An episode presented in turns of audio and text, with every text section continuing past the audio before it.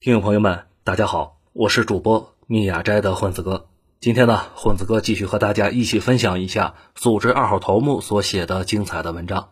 这些文章都发表于他的个人公众号“九编”里面，欢迎大家去关注。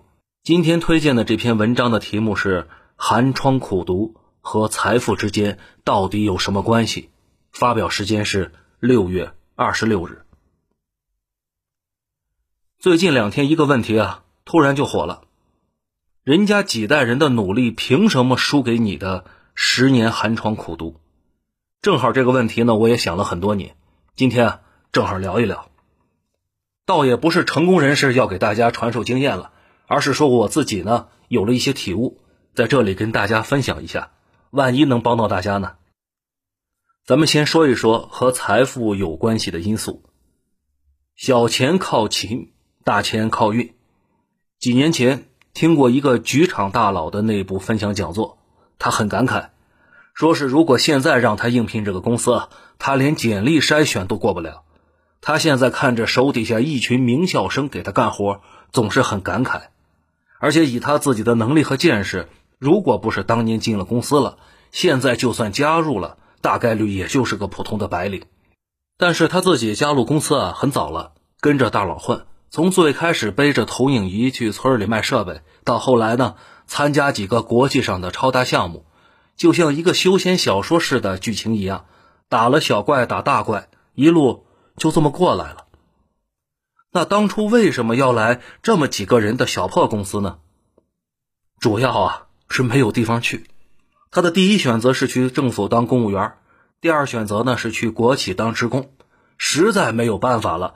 才加入了一个小破公司，在他们那个年代，你加入了一个私企，跟你卖身为奴没什么差别，处于鄙视链的最底端，连村里大妈都敢嘲笑你。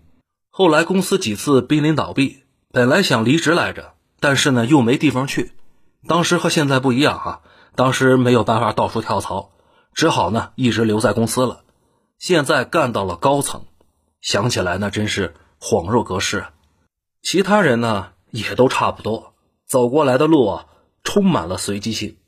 有一个大老板，两口子，东北下岗的时候，他们去菜市场上班。后来在菜市场偶尔听说卖菜的同时还可以卖二手的收音机，于是呢，他跟别人一起从日本倒腾了一些二手收音机，放在菜摊上一起卖。认识中间人后呢，又开始倒腾电视，倒腾电视发了财之后，开始倒腾车，就这么做大了。而这一切的起源，都是那个阳光明媚的下午，卖菜的老王听说有人能从日本搞到二手收音机。回到我们现在，后台呢总有小伙伴咨询博主说，今年毕业了，有大公司可以去，但是呢也看上了小公司，觉得这个公司啊创始人非常厉害，公司呢也玩的比较新，是不是可以对赌一下运气？这个问题我还真回答不了。我自己当初呢，就是选择了大公司的稳定性，放弃了小公司的随机性。后来，当初让我去上班的一家小公司已经上市了，当初那几个人现在都已经成了公司的早期元老，我呢也就错过了发大财的机会。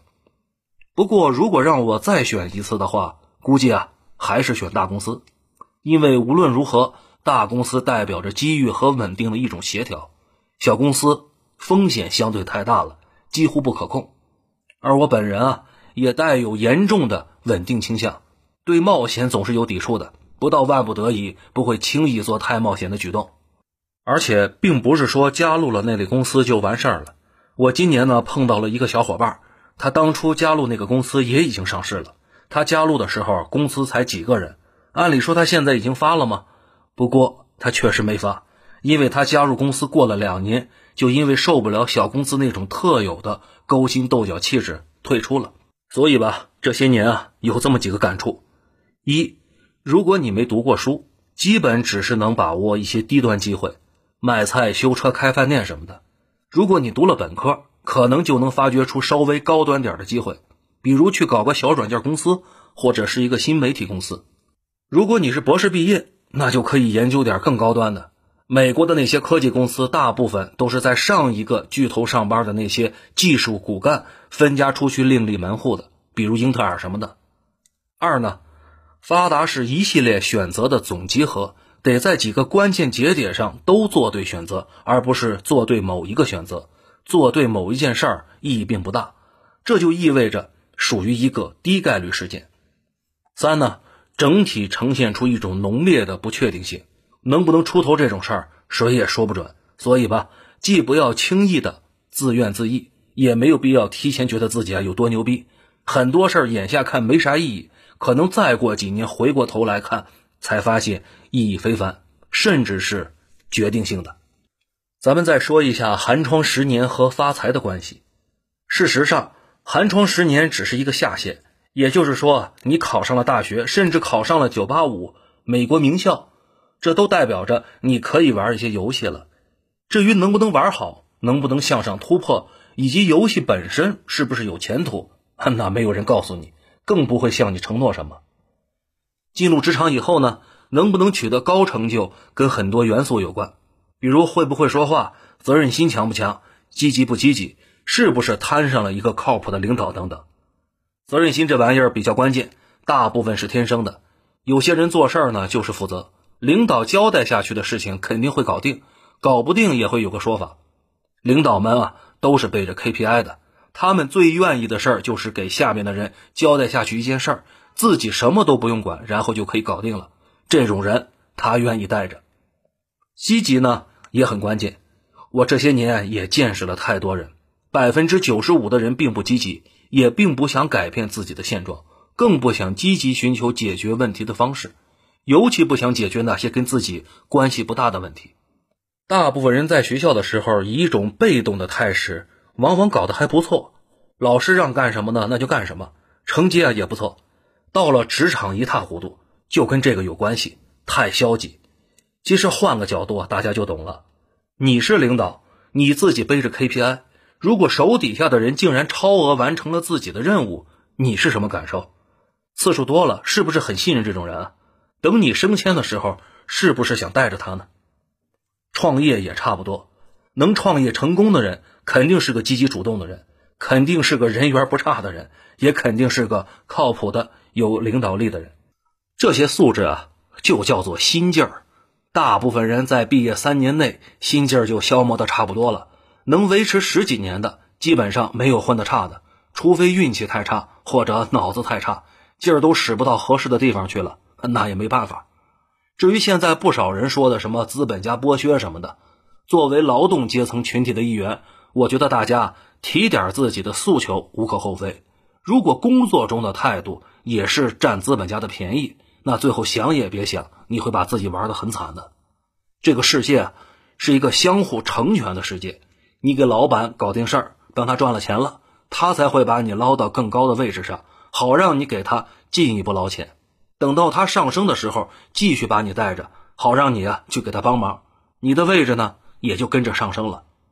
相互利用的关系也是关系。事实上，这个社会上比血缘关系更稳定的关系就是相互利用。人很少会背叛利益的。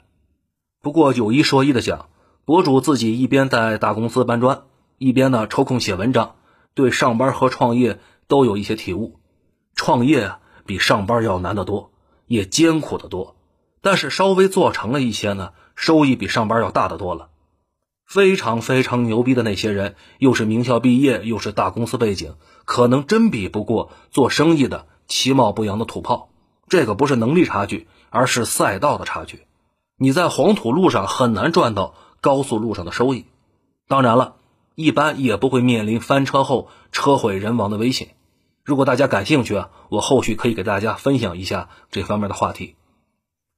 而且大家不知道有没有一种感触，从初中开始，班里学习最好的那个很少有混得差的，毕竟智力和行动力在那摆着嘛。但是也很少有混的。特别好的原因倒也不复杂，他们的路线呢太过笔直，往往是社会中那些比较优的选项给了他们了，都是成熟道路，开着平顺，反倒缺乏了碰运气的成分。能力呢也太过依赖于平台，越往后呢越离不开平台了。这些年见识过太多名校高材生一直混外企的情况。我之前说过，大学学习好的去了美国什么的。这些人在美国都算过得很好的，但没有特别好的。在美国大公司干个小领导那就不错了。真正发了大财的，反倒是当初那些条件较差，当然也不是太差啊，选不了成熟道路，他就去碰运气。不少人呢去了非洲，从中国往非洲倒卖二手垃圾发了财。哈，现在这个市场已经快饱和了，咱们就从这儿打个比喻。而且他们发的这个财啊，还是大财。其实很多人呢都有这个问题，好不容易考上了名校，但是毕业后发现自己依旧苦得跟狗似的，怀疑自己是不是真正的倒霉一代。其实不是你这代人倒霉，无论如何，你们这代人都会有一些人脱颖而出的，可能只是不是你罢了。因缘际会，你恰好呢运气不够好，没能开悟。没开悟呢，我上面也说了，可能是运气差，可能是从来也没有碰到过运气，自然不知道运气是什么样的，或者自己呢是个消极的人，总是放任机会溜走，或者是个不踏实的人。相同的项目别人干成了，你没干成，然后上级不再交给你重要的事儿了。整体而言呢，上大学可以理解为最廉价的上升阶梯，从一楼呢把你送到了三楼，读了博士啊，可以理解成送到了三楼半。但是到了三楼，你能不能爬上去，那就得看你自己了。这里说的看你自己呢，有很多意思啊。比如你自己有一个比较牛逼的爹，把你从三楼一下子拎到五楼了；或者呢，你能力巨强，干起活来一个顶五个，在私企里这样的人一般会被提拔起来的；或者干脆你什么能力都没有，唯一的好处就是话少，领导信任你，说不定也能飞。这个不是开玩笑啊，在政府部门里这种情况非常多。不过转来转去，似乎有种铁律在运作，二八定律，什么环境里都是百分之二十的人吃掉了百分之八十的份额，那百分之二十的人里呢，又有百分之二十吃掉了那个百分之八十。说这个不是想说能脱颖而出的人很少，而是说肯定会有人脱颖而出，只是比较少。说了好半天，其实就是想说呢，寒窗苦读啊，挺过了漫长的学校生涯，迎来了并不是终点，而是到了一个新的起点上。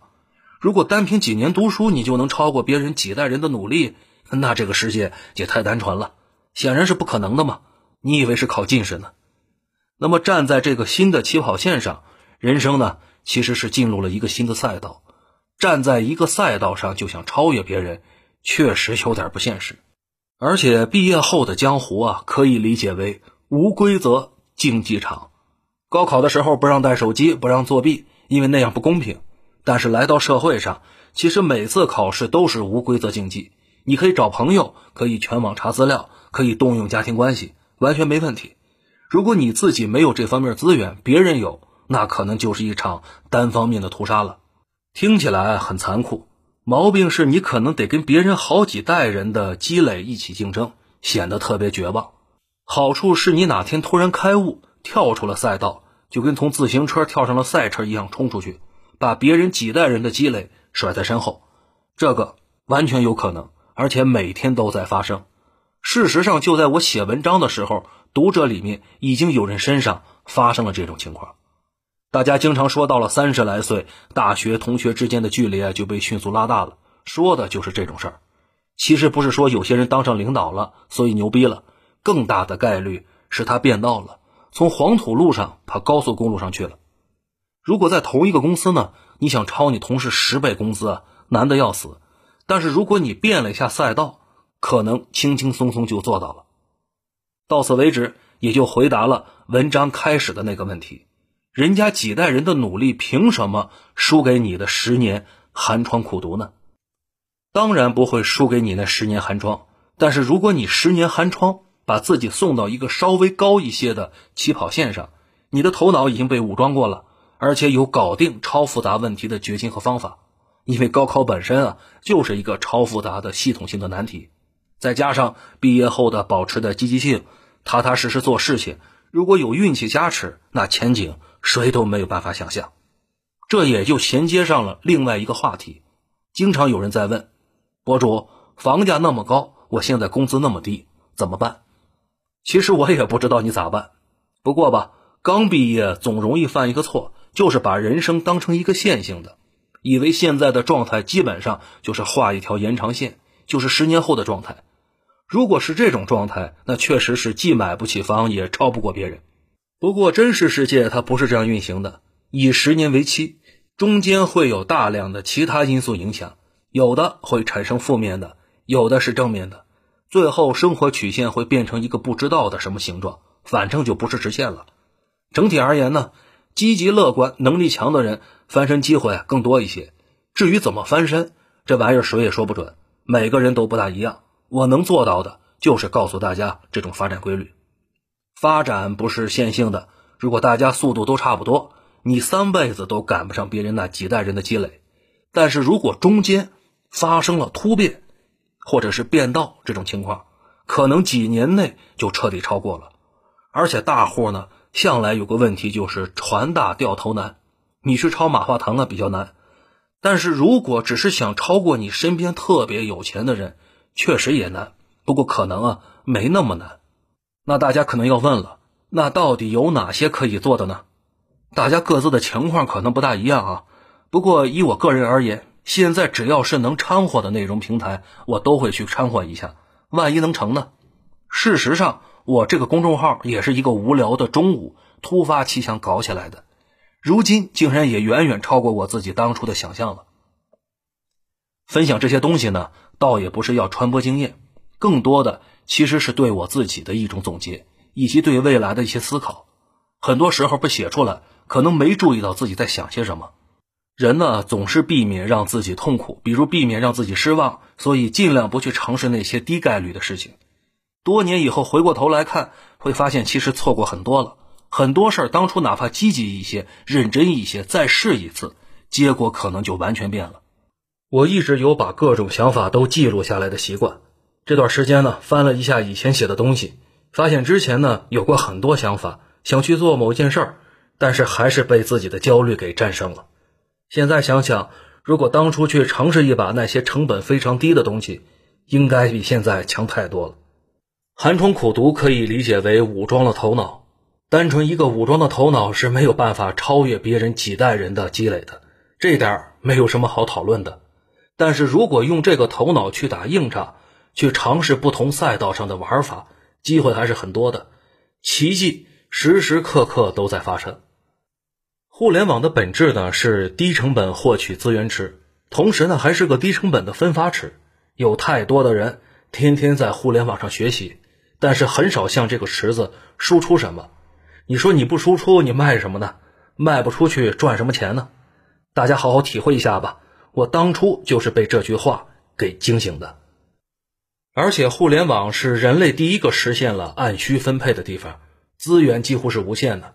然后有人利用了这种廉价资源翻身了，有人呢彻底的沉迷其中，变成了别人的道具。是的。你在互联网上只消费了自己的时间和精力，而没从中赚到什么的话，你就是道具。总之呢，多思考，看到平台呢就想想我能输出点什么；看到牛逼的人物就想想我有没有他那两下子。如果没有，是不是可以搞个低配版本的呢？时间长了，说不定就能成功变道了。好了，文章到这里呢就结束了。感谢二号头目精彩的分享，我是主播密雅斋的混子哥。更多精彩的文章呢都在二号头目的个人公众号“九编”里面，欢迎大家去关注。也希望大家分享一下这期节目，我觉得对我们每个人和我们身边的家人朋友都很有帮助的。如果大家有什么想说的，可以在评论区里面呃分享出来，大家一起讨论。好了，下期节目再会。